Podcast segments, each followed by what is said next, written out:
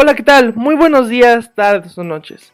Mi nombre es Oscar Segundo y para mí es un placer estar contigo nuevamente aquí en Inversiones y Balones, donde te traigo una cápsula bastante interesante, que es la siguiente. El salario mínimo en el 2023, cómo la inflación afecta y pasa a afectar al crédito Infonavit de los trabajadores. Sin más preámbulo, comencemos. De acuerdo al periódico El País, este incremento representa una subida de 1.584 pesos al mes en la frontera norte y de 1.052 pesos mensuales en el resto del país.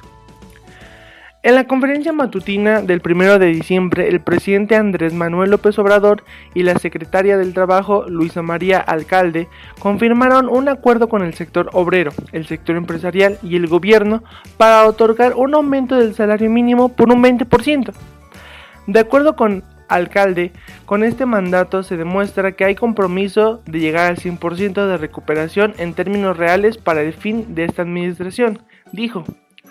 Tanto el sector obrero como el sector empresarial han asumido la recuperación, entendiendo la importancia que tiene para nuestro país el salario mínimo. Luisa María cerró su participación asegurando que se busca dejar atrás una política de contención sostenida que nos llevó a ser uno de los países con los salarios más bajos del mundo. Durante los últimos cuatro años, el salario mínimo ha tenido un incremento superior al 15% año con año, por lo que se ha acortado la desigualdad en el sueldo de los trabajadores en México. En 2019 el salario mínimo era de 102 pesos y en 2015 el sueldo mínimo era de 70 pesos. ¿Cuál será el salario mínimo para el 2023? Bien, a partir del 1 de enero del 2023 en la zona libre de la frontera norte el sueldo incrementará de 260 pesos a 312, mientras que el, el resto del país el salario mínimo subirá de 172 a 207. En la frontera norte este incremento representa una alza de 1.584 pesos al mes. Los, 200, los 207 pesos en el resto del país representan un aumento de 1.052 pesos mensuales. ¿Y cómo esto afecta la inflación al salario mínimo? Bien, el presidente de la Comisión Nacional de Salarios Mínimos, Luis Felipe Munguía, asegura que este aumento beneficiará a aproximadamente 6.4 millones de trabajadores del sector formal y de acuerdo con estudios de la comisión, el impacto a la inflación que implica este aumento será casi nulo, ya que se proyecta en el 0,12%. Según explicó Munguía, para calcular la inflación se usan datos por cada empresa y se analiza qué factores la determinan.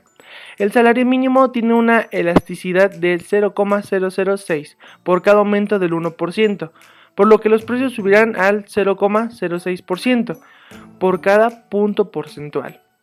Andrés Manuel López Obrador aseguró que debe medirse el incremento del salario mínimo a partir del costo de los básicos. Con este incremento no vemos riesgos que se dispare la inflación y además estamos llevando a cabo un plan antiinflacionario. Y bien, tú te vas a preguntar, ¿qué es la zona libre de la frontera norte? Exactamente. Esto está integrado por 43 municipios de Baja California, Sonora, Chihuahua, Coahuila, Nuevo León y Tamaulipas. El 1 de enero de 2019 se creó para incentivar el crecimiento económico de la zona con la reducción de las tasas del IVA e ICR, así como el aumento del salario mínimo. Por mi parte, yo te quiero dejar aquí en claro que el salario mínimo sí va a tener un incremento, esperemos eh, la inflación no llegue a mayores, no pasa a afectar nuestro salario ya que pues año con año que se eh, aumenta la inflación, este, que diga, aumenta el salario mínimo, la inflación tiende a, ver que pues el salario mínimo queda igual que hace unos años y esperemos que estos planes antiinflacionarios, así como la proyección del 0,12% tenga un efecto casi nulo para nuestros eh, bolsillos y que sigamos teniendo una economía este, estable, por así decirlo, ya que estamos eh, llegando de una recesión económica muy fuerte a través de la pandemia.